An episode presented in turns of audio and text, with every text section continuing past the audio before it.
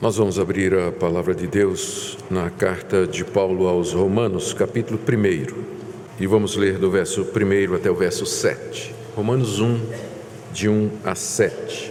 Paulo, servo de Jesus Cristo, chamado para ser apóstolo, separado para o Evangelho de Deus, o qual foi por Deus outrora prometido por intermédio dos seus profetas nas Sagradas Escrituras, com respeito a seu filho o qual, segundo a carne, veio da descendência de Davi, e foi designado Filho de Deus com poder, segundo o Espírito de Santidade, pela ressurreição dos mortos, a saber, Jesus Cristo, nosso Senhor, por intermédio de quem viemos a receber graça e apostolado por amor do seu nome, para obediência por fé entre todos os gentios, de cujo número, número sois também vós, chamados para serdes de Jesus Cristo a todos os amados de Deus que estáis em Roma, chamados para ser de santos, graça a vós outros e paz, da parte de Deus nosso Pai e do Senhor Jesus Cristo.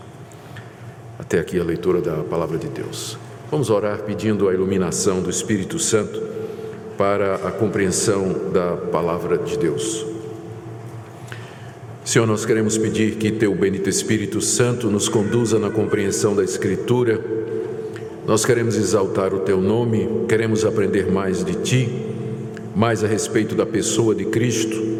Eu quero pedir, Senhor, que nessa noite tu fales ao nosso coração, que pela tua graça tu chames pecadores a ti, consoles o teu povo e nos instruas na tua palavra. Pedimos ao Pai tudo isso em nome de Jesus. Amém. Meus queridos, através dos séculos a igreja tem afirmado, ensinado que Deus salva pecadores mediante a fé em Jesus Cristo. Essa é a mensagem característica da igreja cristã. A igreja cristã tem muitas atividades no mundo. Ela faz obra social, ela atende a necessitados, ela se posiciona diante da cultura, ela se insere na sociedade. Mas a igreja cristã é conhecida porque dela ressoa a mensagem das boas novas de que Deus amou o mundo de tal maneira que deu o seu Filho unigênito para que todo aquele que nele crê não pereça, mas tenha a vida eterna. Desde o seu início, a igreja cristã vem proclamando aquilo que nós conhecemos como o Evangelho, que são as boas notícias da parte de Deus. Mas desde o início também, a igreja cristã tem que, ela tem tido que lutar para preservar essa mensagem pura, porque já no primeiro século começaram a aparecer distorções e apresentações falsas dessa mensagem. Já na época do apóstolo Paulo havia os judaizantes, que eram judeus convertidos ao cristianismo, que diziam que as boas novas eram uh, era, era, o seguinte: você cria em Cristo para ser o seu Salvador, mas você tinha que guardar as obras da lei que Moisés havia ordenado. Então, isso é considerado uma distorção do Evangelho, porque o Evangelho é que Deus nos salva gratuitamente pela fé em Cristo Jesus. Na mesma época apareceram os libertinos, ainda no período dos apóstolos. Pessoas que diziam: essa é uma notícia boa demais, Deus nos salva pela fé em Cristo Jesus. Logo, não importa de que maneira eu viva, não importa o que eu faça, eu serei salvo de qualquer maneira. E aí aproveitavam a graça de Deus como uma desculpa para viver em pecado. É outra distorção do Evangelho. No século II aparece uma outra versão do Evangelho chamado gnosticismo, que era uma tentativa de misturar a fé cristã com as categorias do pensamento helênico, da filosofia grega, das religiões de mistério. Mais outra distorção do Evangelho, exigindo que a igreja combatesse aqueles mestres discutisse com eles e finalmente é, ganhasse a batalha no século IV. Mas aí veio a institucionalização da igreja. A igreja virou uma grande instituição, virou uma grande hierarquia encabeçada por um papa infalível. Durante a idade medieval, doutrinas estranhas entraram na igreja como adoração a Maria, mediação de Maria, veneração dos santos, a doutrina do purgatório. Mais uma vez foi dito que a salvação é pelas obras juntamente com a fé em Jesus Cristo. E depois que isso foi vencido pela reforma protestante, aí vem o liberalismo teológico, estudiosos na Alemanha, depois na Inglaterra, finalmente em toda a Europa, passando para os Estados Unidos, chegando no Brasil, dizendo que a Bíblia está cheia de erros, nós vivemos na idade da razão, que a ciência já mostrou que Deus não existe, nós não precisamos de Deus, a Bíblia, na verdade, é uma coleção de mitos. A boa notícia é simplesmente que Jesus era um profeta, era um ensinador de moralidade, de ética, e que os seus discípulos é que inventaram todas essas histórias a respeito dele, que ele morreu numa cruz e coisas dessa natureza. E é, novamente a igreja teve que brigar pela pureza do Evangelho. E vencido o liberalismo teológico, em parte, porque como movimento ele já praticamente se extinguiu, a igreja agora tem que enfrentar outras versões do Evangelho, o Evangelho da prosperidade, a teologia da libertação, a igrejas que fazem o Evangelho ser simplesmente a chave que dá acesso a Deus, que dá trabalho, emprego, saúde, casamento, prosperidade e carro do ano para quem o busca. Se você fizer campanha, entregar dízimo, se você fizer sacrifício, e outra vez lá vamos nós ter que brigar pelo Evangelho para manter o Evangelho puro. Em todas as gerações, a igreja tem sido obrigada a lutar pela fé evangélica, porque há distorções o tempo todo, e nós vivemos numa época em que existe também muitas distorções a respeito daquilo que são as boas notícias da parte de Deus. Por isso que é importante sempre nós voltarmos às Escrituras e fazer essa pergunta: o que é o Evangelho? Estamos nele? É no Evangelho original, puro e simples que nós cremos? É por esse motivo que nós estamos iniciando hoje uma série de mensagens na carta aos Romanos. E hoje nós temos diante de nós o prefácio e a saudação dessa carta que Paulo escreveu. Aqui, é, no trecho que eu li para vocês, o apóstolo Paulo segue o padrão que era costumeiro naquela época de quem escrevia uma carta. Ele se apresenta, diz o nome, ah, dá algumas explicações a respeito da sua pessoa, identifica os destinatários a quem a carta é dirigida e faz um voto, que é uma espécie de desejo é, de paz e bênção para aqueles que o ouvem. Só que essa introdução, que tem sete versículos, ela é maior do que o normal, se você comparar, inclusive, com outras cartas que o apóstolo Paulo escreveu, que estão no Novo Testamento, ela é incomum, porque ela é, é bem extensa, essa introdução. E aqui Paulo não somente diz o seu nome, mas ele apresenta as suas credenciais, quem ele é. Em seguida, ele se demora explicando o que é o evangelho para o qual ele diz que foi chamado por meio de Jesus Cristo. E se, dirige aos romanos, os crentes da cidade de Roma, eh, dizendo para eles o que é que eles são, amados de Deus e assim por diante. E qual a razão para isso? O motivo é que Paulo estava planejando visitar a igreja que estava na cidade de Roma. Queria gastar um tempo com eles, queria ah, ter comunhão com eles, ser edificado por eles. Ele vai dizer isso a partir do verso 8. Ah, mas só que Paulo não era conhecido da igreja de Roma, ele não fundou a igreja de Roma e ele não era conhecido pessoalmente, não é? A fama de Paulo já tinha chegado na cidade de Roma, mas ele não era conhecido pessoalmente. E Paulo sabia que tinham boatos a respeito dele, do tipo assim que ele é, era um mercenário, de que ele fazia, que ele plantava igrejas e pregava o evangelho para arrecadar dinheiro em fundo próprio, é, que ele tinha intenções equivocadas, é, e que Paulo era um apóstata do judaísmo, que Paulo pregava contra Moisés, pregava contra o templo, contra contra as gloriosas instituições da antiga aliança. Paulo sabia de tudo isso. E Paulo queria que a igreja de Roma o aceitasse como missionário, porque ele tinha planos de pregar o evangelho na Espanha. E se você olhar no mapa, a Espanha estava lá em cima e Roma estava exatamente no caminho. E era uma igreja que poderia servir de base para o projeto missionário de Paulo. Então ele é, escreve essa carta com o objetivo de se apresentar e de apresentar o evangelho que ele prega. E ele faz isso explicando, já antecipando aquelas objeções que algumas pessoas deveriam levantar, do tipo assim: Paulo, você está pregando que a salvação é pela fé, mas então para que serve a lei? Paulo está dizendo que a salvação é mediante Jesus Cristo, mas ah, e o Antigo Testamento, e os sacrifícios, como é que fica a nação de Israel? E enfim, todas aquelas acusações e perguntas e críticas que eram feitas é, com relação a Paulo. Então, a carta aos Romanos é uma carta missionária em que o apóstolo Paulo expõe quem ele é, o evangelho que ele prega, com o objetivo de ganhar o apoio da igreja de Roma para pregar o evangelho na Espanha. É por isso que aqui nessa introdução ele já dá um resumo da carta. Ele diz quem ele é, e o objetivo ao fazer isso é assegurar aos romanos de que ele não é um mercenário. Ele diz quem ele é, ele diz qual o evangelho que ele prega, qual o conteúdo desse evangelho e de quem ele o recebeu. Ele estabelece uma relação entre o evangelho e a antiga aliança as promessas de Deus no Antigo Testamento, e ele se dirige aos romanos como sendo parte do propósito de Deus, que é levar esse evangelho não somente à nação de Israel, mas também ao mundo todo. Meu alvo nessa noite é fazer a exposição desses versos iniciais da carta aos Romanos, focando naquilo que Paulo nos ensina a respeito do Evangelho. Ao fazermos isso, nós estamos voltando à minha proposição original. O que é o Evangelho?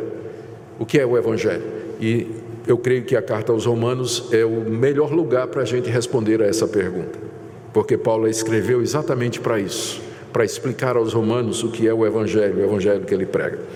Vamos então ver em primeiro lugar que Paulo nos ensina que o Evangelho é de Deus. No verso primeiro, ele diz: Paulo, servo de Jesus Cristo, chamado para ser apóstolo, separado para o Evangelho de Deus o Evangelho de Deus. Aqui, Paulo, além de citar o seu nome, ele apresenta três credenciais, e todas elas têm a ver com o fato de que o Evangelho é de Deus. Primeiro, ele diz que é um servo de Jesus Cristo. A palavra servo, literalmente, escravo. Ele é um escravo de Jesus Cristo. Ao usar essa expressão, o apóstolo Paulo está indicando a sua devoção a Jesus Cristo e a sua submissão a Ele ele é um escravo de Jesus Cristo. Os seus leitores entenderiam isso muito bem. Havia 100 milhões, é, 100 milhões de escravos no Império Romano. A escravidão era uma instituição reconhecida e legalizada naquela época.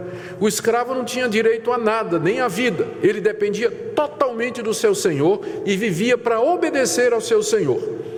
Os romanos nunca, nenhum romano se chamaria de escravo porque eles eram muito altivos, eles eram os dominadores do mundo de então. Mas Paulo não tem receio de se apresentar àqueles crentes de Roma como sendo um escravo, um escravo de Jesus Cristo. E ao fazer isso, ele coloca Jesus Cristo como Senhor, como alguém de quem você pode ser um servo, um escravo e dedicar afeição, obediência e submissão absoluta ele se apresenta dessa forma, em primeiro lugar, como um escravo de Jesus Cristo. Segunda qualificação que Paulo traz aqui para os seus leitores é que ele foi chamado para ser apóstolo. E é de propósito que ele diz isso. Não foi ele que se constituiu um apóstolo, mas ele foi chamado por Deus para ser um apóstolo. A palavra apóstolo significa alguém que é enviado e, e indicava naquela época ah, uma espécie de eh, delegação, uma pessoa que recebia autoridade de outra para representá-lo nos negócios. Esse termo apóstolo, ele era usado na época do apóstolo Paulo, tinha sido usado um pouco antes do apóstolo Paulo, no mundo romano e grego, para designar a os comandantes dos navios que eram enviados de um determinado porto, levando uma carga para ser entregue em outro porto. Então o nome primeiro do navio era apóstolo, depois virou do comandante do navio e finalmente virou uma espécie de preposto, alguém que vai com a autoridade de outro representá-lo em algum negócio. Cristo instituiu apóstolos, pessoas que ele chamou e a quem deu a representação de si mesmo, deu poderes especiais, missão especial, deu uma tarefa específica e Paulo diz que ele é um desses apóstolos. É, um dessas, é uma dessas pessoas especiais que Deus levantou para serem representantes de Cristo e levar avante os negócios de Cristo aqui nesse mundo. Só que Paulo diz que não foi ele que se colocou, mas ele foi chamado por Deus. a origem do seu apostolado é na vontade de Deus. E ele, sem dúvida, está se referindo ao que aconteceu naquele dia que ele foi para a cidade de Damasco. Como fariseu, como judeu, perseguidor do evangelho, com o objetivo de encontrar cristãos trazê-los presos para Jerusalém para serem julgados e, quem sabe, até mortos. E no caminho de Damasco, nessa missão que ele tinha recebido da alta liderança dos judeus, Cristo aparece a Paulo no caminho. Cristo ressurreto aparece no seu corpo glorioso diante de Paulo. E ali ele não somente traz aquele fariseu arrogante aos seus pés, mas também lhe dá uma missão.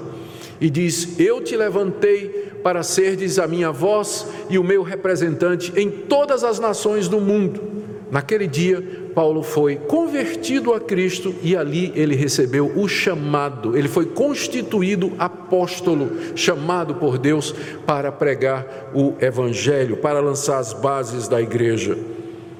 E por fim ele diz que foi separado para o Evangelho de Deus. Aqui a gente entende, ele quer dizer que naquela ocasião ele foi separado para pregar o Evangelho de Deus.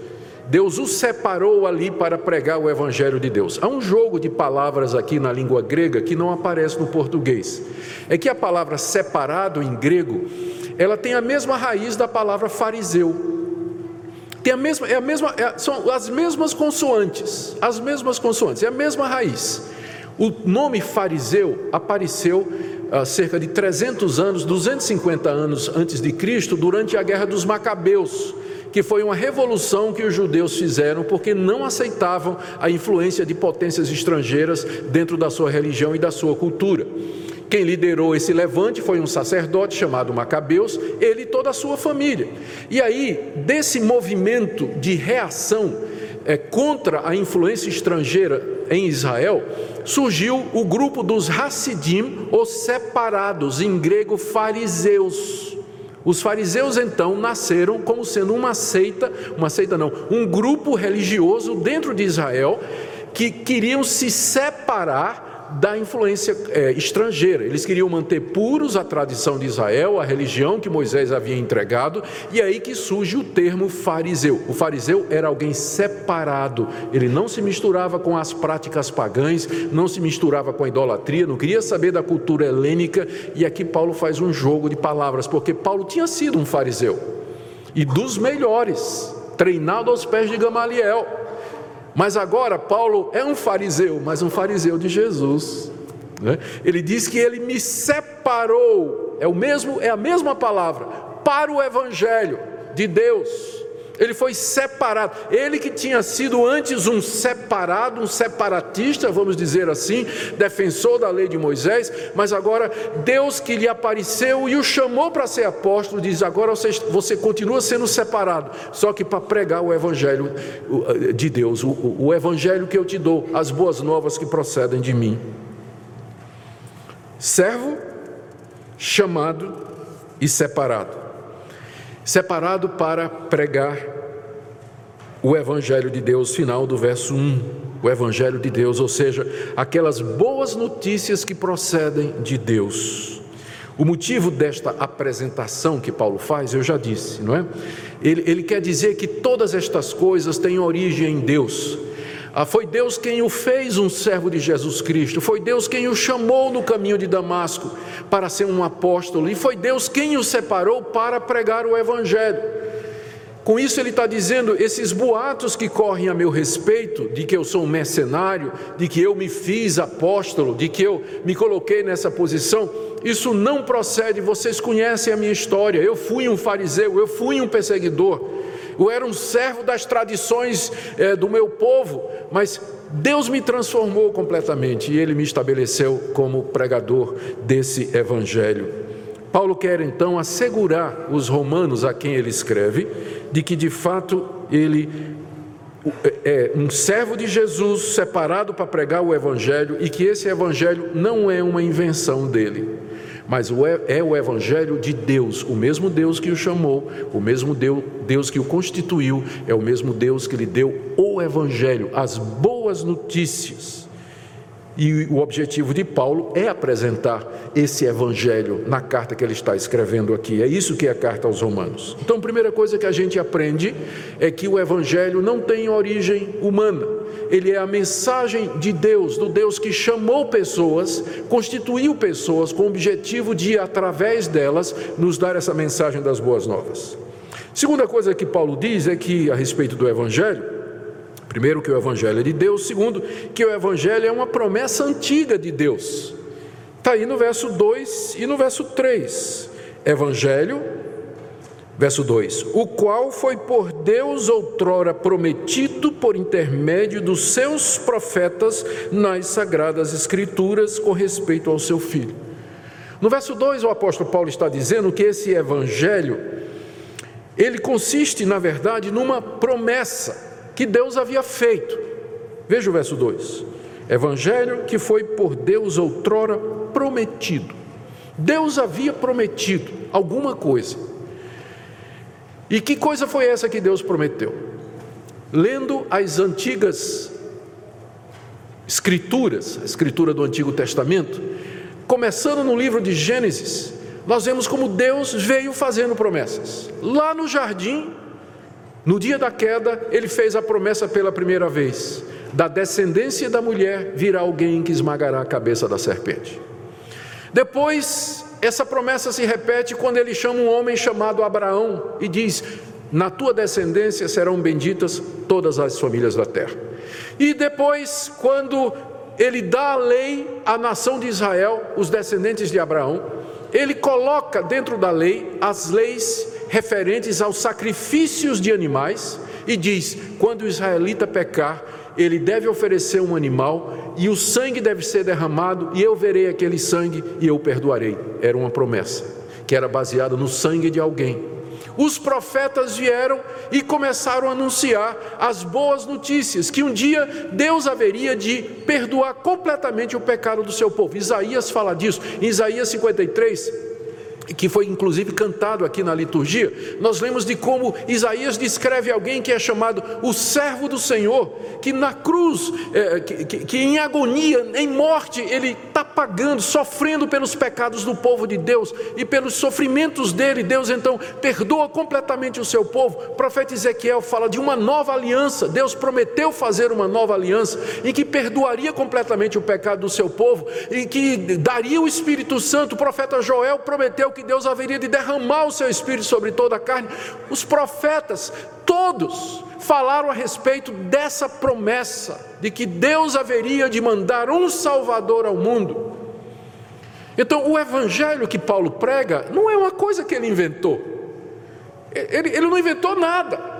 Ele está simplesmente anunciando que aquilo que foi prometido, Deus cumpriu em Cristo que Jesus Cristo é o cumprimento de todas essas antigas promessas e que, portanto, a boa notícia de que Cristo é o Salvador está em perfeita harmonia com a antiga aliança. Está em perfeita harmonia com os profetas, com Moisés. Não é nenhuma novidade, mas é simplesmente Deus agindo, dando sequência àquilo que ele havia prometido. No Antigo Testamento você tem a promessa, no Novo você tem o cumprimento. É isso que é o Evangelho. Segunda coisa né, que nós aprendemos, que é uma promessa antiga de Deus que ele cumpre no seu Filho Jesus Cristo. Verso 2, mais uma vez. Evangelho que foi por Deus outrora prometido por intermédio dos seus profetas nas Sagradas Escrituras. Paulo vê o Antigo Testamento como sendo o registro santo dessa promessa. Por isso que é um erro muito grande para nós desprezarmos o Antigo Testamento. Eu sei que nós gostamos muito do, dos evangelhos, especialmente do, do evangelho de João. Queremos falar de amor, de coisas bonitas, né? lemos a história de Jesus nos evangelhos, as cartas de Paulo, sublimidade de Efésios e por aí vai, né? a majestade de Apocalipse e tudo mais. A gente não quer saber muito do Antigo Testamento e quando gosta é só dos Salmos e deles o 23. Mas as sagradas Escrituras, elas são o registro dessa promessa. Elas foram dadas por inspiração divina. Elas nos mostram como Deus, desde o começo, desde o início, lá no jardim, Ele vem dizendo: Eu vou mandar um Salvador para vocês. Nós não podemos entender o novo sem, sem termos o velho. Mas para entendermos o velho, nós também precisamos do novo. Os dois estão juntos, a Bíblia e ela toda.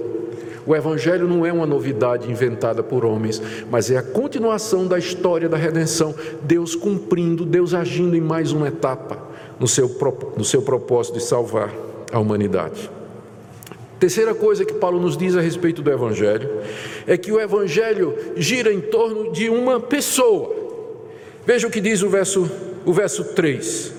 No verso 2, ele, vou começar no verso 1. No verso 1 ele diz que ele foi separado por Evangelho, Evangelho que foi prometido por Deus nas Sagradas Escrituras. Verso 3, com respeito a seu filho, o qual, segundo a carne, veio da descendência de Davi e foi designado Filho de Deus com poder, segundo o Espírito de Santidade, pela ressurreição dos mortos, a saber, Jesus Cristo, nosso Senhor. O Evangelho é a boa notícia a respeito de uma pessoa, a respeito de uma pessoa. O Evangelho não é sobre prosperidade material, o Evangelho não é sobre receber a bênção, o Evangelho não é sobre moralidade, o Evangelho não é sobre ética, o Evangelho é uma pessoa, a respeito do seu filho. Jesus é o centro do Evangelho. E, portanto, ele é o centro da pregação da igreja, de tudo aquilo que nós somos e fazemos, com respeito a seu filho. A promessa de Deus era com respeito a ele, que ele haveria de mandar alguém para ser o Salvador. Paulo aqui fala de Jesus em termos da sua humanidade e da sua divindade. Ele diz aqui no verso 3 que o Filho de Deus, o Evangelho é a respeito do Filho de Deus, aquele que haveria de vir ao mundo. Ele, segundo a carne, veio da descendência de Davi. Segundo a carne quer dizer segundo a, a natureza humana. E aqui é uma referência ao fato de que no tempo apontado por Deus, aquela promessa se materializou quando o Filho de Deus se tornou um de nós. Ele nasceu da Virgem Maria, concebido pelo poder do Espírito Santo. Ele se tornou segundo a carne, ele se tornou um de nós, ele assumiu a carne humana, os ossos humanos, o sangue humano, ele assumiu uma verdadeira natureza humana. Mais do que isso, ele, quando nasceu, ele nasceu como descendente do rei Davi, que foi aquele rei de Israel a quem Deus ratificou a promessa, dizendo: Da tua descendência virá alguém que se sentará no trono do meu povo para todo sempre. Era mais uma promessa. Então, quando Cristo nasce, ele nasce descendente de Davi, da linhagem de Davi, com direito ao trono de Israel, com direito ao trono do universo. Deus cumprindo. Antigo Testamento, promessa, Novo Testamento, cumprimento. O Filho de Deus, a respeito de quem o Evangelho gira, se tornou carne, se fez um de nós e ele nasceu cumprindo todas as promessas. Ele nasce da descendência de Davi. Mas ele era mais do que um judeu de linhagem real. Ele era mais do que um judeu com pretensões ao trono. Ele, na verdade, era o filho de Deus, mais do que filho de Davi, ele era o filho de Deus, aí no verso 4. Depois de ter falado sobre a, perfeita humanidade do Filho de Deus, Paulo agora fala a respeito da sua divindade. Ele diz no verso 4 que ele foi designado Filho de Deus com poder. Ou seja, houve um, alguma coisa que aconteceu, ou algumas coisas aconteceram, que designaram, demonstraram, confirmaram, deixaram claro para todo mundo que aquele judeu descendente de Davi era mais do que um homem como nós, mas ele era o próprio Deus. E Paulo menciona duas coisas aqui. Primeiro, ele diz: foi designado Filho de Deus com poder, segundo o Espírito de Santidade. Tem duas possibilidades de interpretar essa frase. Primeiro, é uma referência ao Espírito Santo, mas seria uma construção estranha, porque Paulo, quando quer falar do Espírito Santo, ele diz Espírito Santo. É a única vez que aparece essa expressão Espírito de Santidade. A outra é que pode se referir ao fato de que Cristo, durante que, que, que Jesus, durante a sua vida, aqui como homem, ele nunca cometeu pecado. Ele foi santo em todo o seu procedimento. E só há um ser que consegue ser santo em todo o seu procedimento, que é Deus. Então, ele foi foi demonstrado que ele é o Filho de Deus por causa do Espírito de santidade que havia nele. e pelo qual ele nunca pecou, ao contrário de toda a raça humana. Mas tem uma segunda coisa que designa, que mostra que Jesus era o Filho de Deus. Paulo diz no verso 4: pela ressurreição dos mortos. Ao ressurgir dos mortos ao terceiro dia, depois de se oferecer como sacrifício pelos pecados do seu povo, Jesus foi poderosamente designado como Filho de Deus. Se ele tivesse ficado morto depois da crucificação pelos romanos a pedido dos judeus, ele seria considerado até hoje como simplesmente mais um revoltoso judeu, como Teudas, como um tal de Judas que foram revolucionários que apareceram antes de Jesus, que lideraram o povo.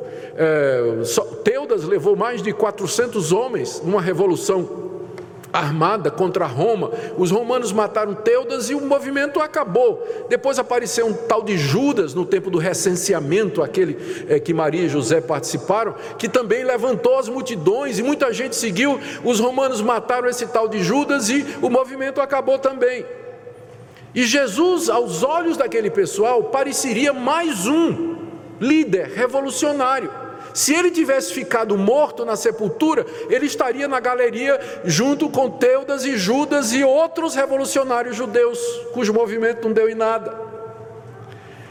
Mas quando ele ressurge dos mortos ao terceiro dia, então ele é designado filho de Deus. É confirmado, é demonstrado de que ele é o Filho de Deus e que ele é diferente de todos os outros. E Paulo ainda acrescenta, ele diz né, que ele foi designado Filho de Deus com poder. Ao ressurgir dos mortos ao terceiro dia, o Filho de Deus, sobre quem é o Evangelho, ele sobe aos céus, se senta no trono da majestade, e aí ele vai poder dizer aos discípulos: Todo poder me foi dado no céu e na terra. Portanto, ide, pregai o Evangelho a toda criatura. O Evangelho é a respeito de uma pessoa. O Evangelho gira em torno da pessoa de Cristo, verdadeiro homem e verdadeiro Deus, ressurreto entre os mortos, entronizado à direita de Deus e que tem todo poder no céu e na terra. E Paulo, finalmente, no verso 4, ele diz quem é esse Filho de Deus, a saber, Jesus Cristo. Ele identifica agora. Esse é Jesus, Jesus Cristo. Ele é o cumprimento de todas as promessas. Ele é o centro do Evangelho. Ele é a razão das boas novas. Aí ele acrescenta: Jesus Cristo, nosso Senhor, de quem eu sou escravo, de quem eu sou servo. Ele é o Senhor de tudo e de todos. Essa é a terceira coisa que Paulo nos diz. A primeira, o Evangelho é de Deus. A segunda, que o Evangelho foi prometido, é uma promessa que Deus fez no Antigo Testamento que está sendo cumprida hoje. Terceira, o Evangelho é sobre uma pessoa, o Filho de Deus, verdadeiro homem e verdadeiro Deus. Quarta coisa que Paulo nos diz aqui, que está no verso 5, que o Evangelho deve ser obedecido e crido por todos. Veja o que ele diz. Depois de dizer no final do verso 4 que Jesus Cristo, nosso Senhor, é o Filho de Deus, ele diz: por intermédio de quem viemos a receber graça e apostolado por amor do seu nome, para a obediência por fé entre todos os gentios.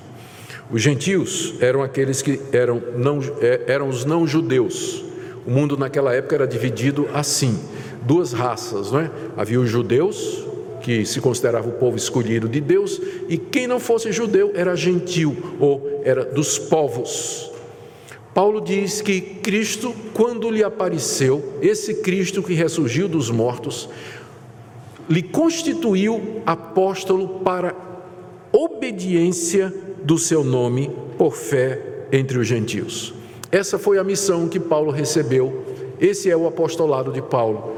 Cristo o encarregou de ir a todas as nações e anunciar as boas notícias que Deus cumpriu a promessa, que o Salvador já veio e que pela fé nele as pessoas são perdoadas e recebem a remissão de pecados.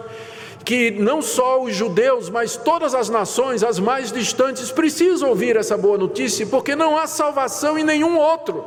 Não há nenhum outro caminho a não ser Jesus. Paulo diz: Foi por meio dele que eu recebi esse apostolado para a obediência da fé. Note cuidadosamente a expressão a obediência da fé, porque fé nós vamos aprender isso aqui na carta aos Romanos, não é você somente acreditar no que eu estou dizendo a você nessa noite.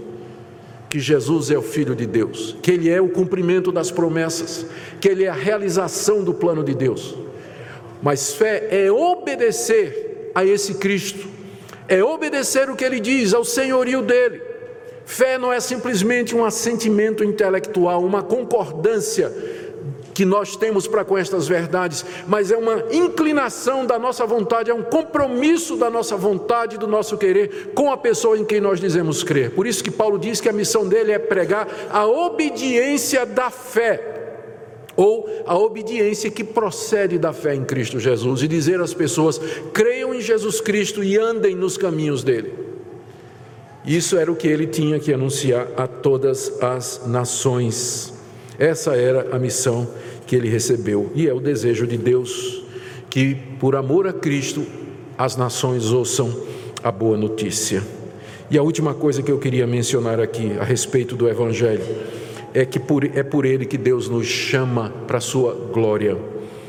Veja que nos versos 6 e 7, Paulo agora finalmente se dirige aos destinatários. Isso aqui é só a introdução da carta, viu gente? Isso é só o prefácio e saudação. Vocês imaginam os 16 capítulos que a gente tem pela frente aqui, não é? Tudo bem. Então, aqui ele finalmente se dirige aos destinatários. Ele introduz os destinatários no verso 6, dizendo: De cujo número sois também vós chamados para serdes de Jesus Cristo. Ele tinha dito que a missão dele era pregar o evangelho aos gentios, entre os quais estão aqueles moradores de Roma que já tinham sido chamados por Deus. O chamado de Deus aqui, no verso 6, ele deve ser interpretado como o chamado de Paulo no capítulo 1, verso 1. Quando Deus apareceu ao apóstolo Paulo no caminho de Damasco, não foi assim do tipo: Jesus apareceu, Paulo parou, Jesus disse: Bom dia, bom dia. Eu sou Jesus Cristo. Ah, muito prazer. Eu queria lhe convidar para você ser crente. Não quero, não. Não, sim, você tem o direito de escolher, você tem livre-arbítrio, escolha se você quer ou não. Foi assim que Cristo fez com Paulo? Não foi. Quando Paulo diz aqui que os romanos foram chamados para ser de Jesus Cristo, ele não está se referindo a um convite de Deus, do tipo assim: olha, eu estou convidando você para ser de Jesus Cristo, você quer? A decisão é sua. Se fosse assim, você sabe quantas pessoas seriam crentes? Zero. O chamado aqui é uma compulsão de Deus no coração do pecador.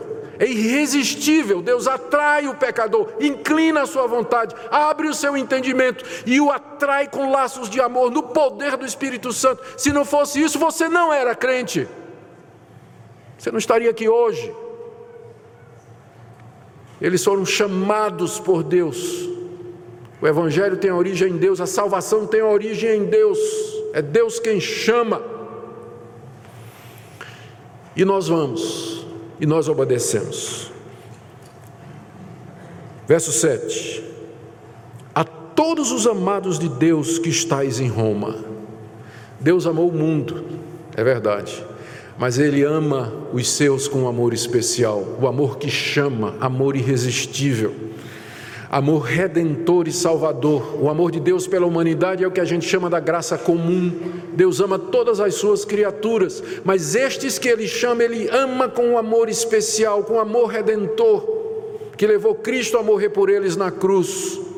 São amados de Deus, isso aqui não pode. Nós não somos amados de Deus da mesma forma que Deus ama o mundo mas nós somos amados de Deus no sentido de que Ele nos amou e nos chamou irresistivelmente pelo Evangelho para sermos dele. É esse amor redentor de Deus que nos separa do mundo. Somos objeto desse amor e desse chamado específico que Paulo repete aí no final, ainda no verso 7, chamados para serdes santos. Ele diz isso logo para evitar qualquer coisa do tipo, ah, então Deus me elegeu, Deus me predestinou e Deus me chamou irresistivelmente, Ele me ama de uma forma especial, então isso quer dizer que eu posso viver de qualquer maneira? Não, você foi chamado para ser o que? Santo. O Evangelho nos chama para sermos santos. Obediência da fé, lembra? A fé verdadeira é a fé que obedece, e o chamado é para ser santo. não é para viver de qualquer maneira. A boa notícia é essa: que Deus cumpriu as promessas na pessoa de Jesus e agora está, pela pregação da palavra, chamando o seu povo, constituindo uma nova raça, a sua família, um povo para o seu louvor. E que privilégio fazer parte desse povo. Paulo termina dizendo: graça a vós outros e paz, da parte de Deus nosso Pai e do Senhor Jesus Cristo. Ao colocar Jesus ao lado de Deus, como sendo o originador da graça e da paz, ele está falando da divindade de Cristo. Graça e paz vêm do Pai e do Filho. Com isso, ele quer dizer: Jesus Cristo é Deus, ele é o Filho de Deus, segunda pessoa da Trindade. Adoremos o Senhor nosso Deus. Eu quero terminar, queridos, fazendo um resumo do que é que nós podemos aprender aqui. Minha indagação inicial foi a respeito do Evangelho. Durante a sua história, a igreja sempre teve que lutar para a preservação do Evangelho. O que é que Paulo nos ensina aqui a respeito desse Evangelho? Primeiro, que o Evangelho são boas notícias que procedem de Deus. Essa mensagem não tem origem no coração humano. A mente humana não poderia conceber tal plano, mas tem origem no próprio Criador e Senhor de todas as coisas. Segundo, que o Evangelho foi antecipado há muito tempo atrás, através dos escritos de Israel, através dos profetas que Deus levantou, que registraram as promessas que Deus havia feito, portanto, não é nenhuma invenção dos cristãos, está em perfeita harmonia com aquilo que vem desde a antiguidade. Terceira coisa que nós aprendemos é que Deus levantou pessoas, a quem chamou de apóstolos mediante Jesus Cristo, para serem os anunciadores dessa mensagem, da mesma forma como ele levantou os profetas para escrever as promessas, e nós não temos mais profetas como Isaías, Jeremias, Ezequiel, Daniel, que foram aqueles que registraram. Ele levantou os apóstolos para registrar o cumprimento, e é por isso que nós não temos mais apóstolos como os doze e Paulo. Nós não temos mais, porque eles foram chamados exatamente para registrar a promessa, profetas, cumprimento, os apóstolos. Hoje nós estamos edificados sobre o fundamento dos profetas e dos apóstolos, que é a Sagrada Escritura. Nós não precisamos de apóstolos. Precisamos de pastores e mestres para nos ensinar aquilo que os profetas e apóstolos registraram da parte de Deus. Terceira coisa, o Evangelho é sobre Jesus Cristo, gente. Vamos parar de seguir falso profeta. Gente que fica falando de outro Evangelho, que raramente fala da pessoa de Cristo, da sua obra na cruz, da sua morte, da sua ressurreição, e o povo vai atrás, porque o falso profeta lança isca, não é? Você faz isso, você faz aquilo outro, faz campanha, faz promessa, faz propósito, e eu vou encher você de bênçãos. Isso não é evangelho. Eu não estou dizendo que Deus não pode abençoar você, mas eu estou dizendo que se você está numa igreja evangélica, ou você se diz crente, porque veio atrás da bênção, você está sendo enganado por um falso profeta, está enganando o seu próprio coração. O Evangelho é a respeito de uma pessoa, aquele que é o cumprimento das promessas de Deus, que mandaria um Salvador para nos livrar dos nossos pecados e nos dar a vida eterna. Se você crê nisso, você será salvo dos seus pecados e herdará a vida eterna. Se não, você vai viver nesse mundo enganado por um falso profeta e vai morrer nos seus pecados, pelos quais você vai responder diante de Deus no dia do juízo e o sofrimento eterno no inferno. O inferno está cheio de gente que um dia creu num falso evangelho. O verdadeiro evangelho é esse aqui, ensinado pelo apóstolo Paulo ensinado pelos profetas no Antigo Testamento, pelos apóstolos no Novo. Ele é o nosso fundamento. Talvez você tenha ouvido um falso evangelho até o dia de hoje. Mas eu queria que você examinasse o que você tem ouvido à luz da palavra de Deus. Talvez você professe crer nesse evangelho, mas esse evangelho é um chamado para ser santo. A fé sem obras é morta. A fé no Evangelho produz obediência. E o nosso chamado é um chamado para a santidade. Você não pode professar que é um servo de Jesus Cristo se você vive desobedecendo o seu Senhor, quebrando a sua lei. ofendendo a Ele com suas práticas. O Evangelho é poderoso não somente para nos perdoar, mas também para nos transformar. E eu queria que você cresce nisso nessa noite. O Evangelho é o poder de Deus para salvar todo aquele que crê. Talvez você está aqui nessa noite carregado de culpa pelos seus pecados. Eis a boa notícia. Deus já mandou alguém para tirar a sua culpa, pagar a sua culpa, remir os seus pecados. Alguém em quem você pode ter a vida eterna, em quem você pode ter graça e paz. É Jesus Cristo, Filho de Deus, descendente de Davi, ressurreto dos mortos e que tem todo o poder no céu e na terra. Adoremos o Senhor. Ó oh Deus, que evangelho maravilhoso! E como faltam as palavras para poder expor a profundidade, a majestade do teu evangelho. Te damos graças porque nos chamaste pelo evangelho de forma irresistível, nos amaste antes da fundação do mundo, cumpriste a tua promessa do redentor.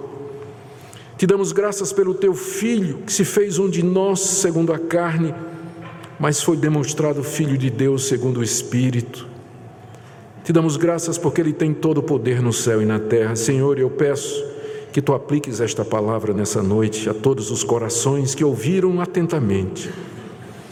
E que Teu bendito Espírito Santo chame irresistivelmente, poderosamente aqueles que Tu tens amado. E aqueles que já são Teus, consola-os com este Evangelho Amanhã nós vamos voltar para as nossas atividades, no dia a dia, na escola, no trabalho. A rotina da dona de casa, a rotina da faculdade, consola-nos com este Evangelho, com a presença do Senhor Jesus, nos ajuda a ficar firmes, alegres, pensando nesse grande tesouro. Abençoa o teu povo aqui presente.